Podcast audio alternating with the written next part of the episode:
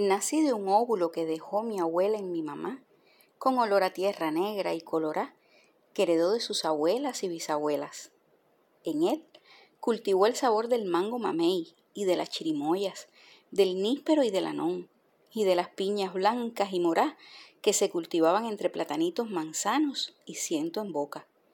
Le sembró también el olor de las adelfas y del palmito, de los lirios y las bugambilias, de los gladiolos y la recedad, de los claveles y las orquídeas, y del ítamo real, que entre todos perfumaban su finca.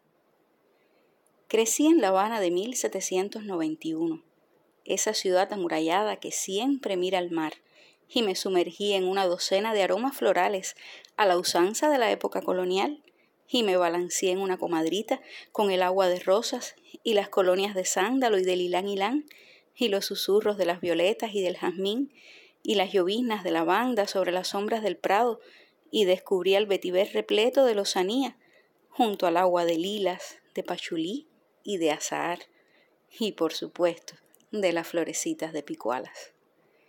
Y hoy sueño en Le Cham de Lisette, donde no hay día que no abraza y bendiga la tierra, que no es negra ni colorá, ni tampoco mira al mar, pero me regala la dicha de saber que dejo en mis hijas óvulos tan perfumados como aquel que dejó mi abuela en mi mamá. Nos vemos el próximo episodio de Le Cham de Lisette. Ta ta tarara. Ta ta tarara. Tararara, tararara, tararara, tararara, tararara, tararara, tararara.